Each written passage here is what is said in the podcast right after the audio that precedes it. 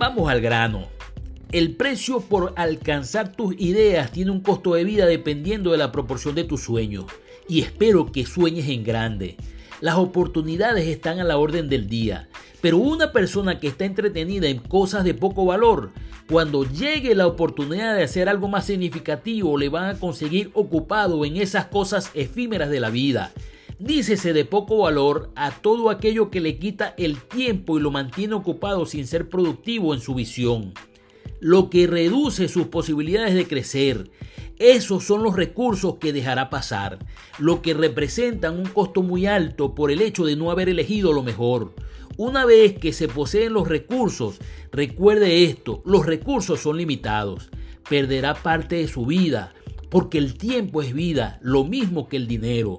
Mi teoría sobre el precio que paga en cosas de poco valor en su vida le quitan posibilidades y oportunidades para invertir su vida en cosas más significativas. La idea es prepararse para las cosas de mayor valor en su vida. No pierda tiempo. Es demasiado costoso la vida como para gastarla en despropósitos. Valore su tiempo y su vida. Las personas son testigos del paso del tiempo en sus vidas. ¿Por qué perder el resto de la vida que le queda en ocio, en series de TV o en cosas efímeras de poco valor?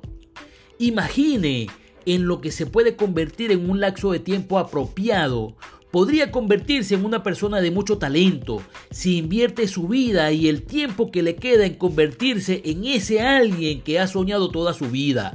Una vez que nos hemos convertido en personas descuidadas, despreocupadas por aquello que debería convertirse a cierta edad, nos volvemos bastante orgullosos del estilo de vida poco productivo. Nos convencemos a nosotros mismos que el punto y línea que nos trazamos es demasiado alto y eso no es para nosotros, perdiendo la oportunidad de lograr más en la rueda de la vida.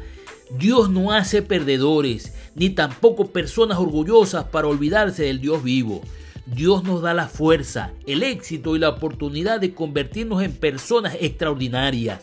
Dios sacó a Israel de Egipto con prodigios y señales portentosas, extraordinarias. Se reveló como un Dios todopoderoso que hace de sus hijos personas extraordinarias. Sin embargo, algunos tomaron el camino de la indiferencia y gastaron su tiempo en despropósitos, mientras que otros se llenaron de orgullo una vez que alcanzaron algún tipo de escalón hacia su camino al éxito.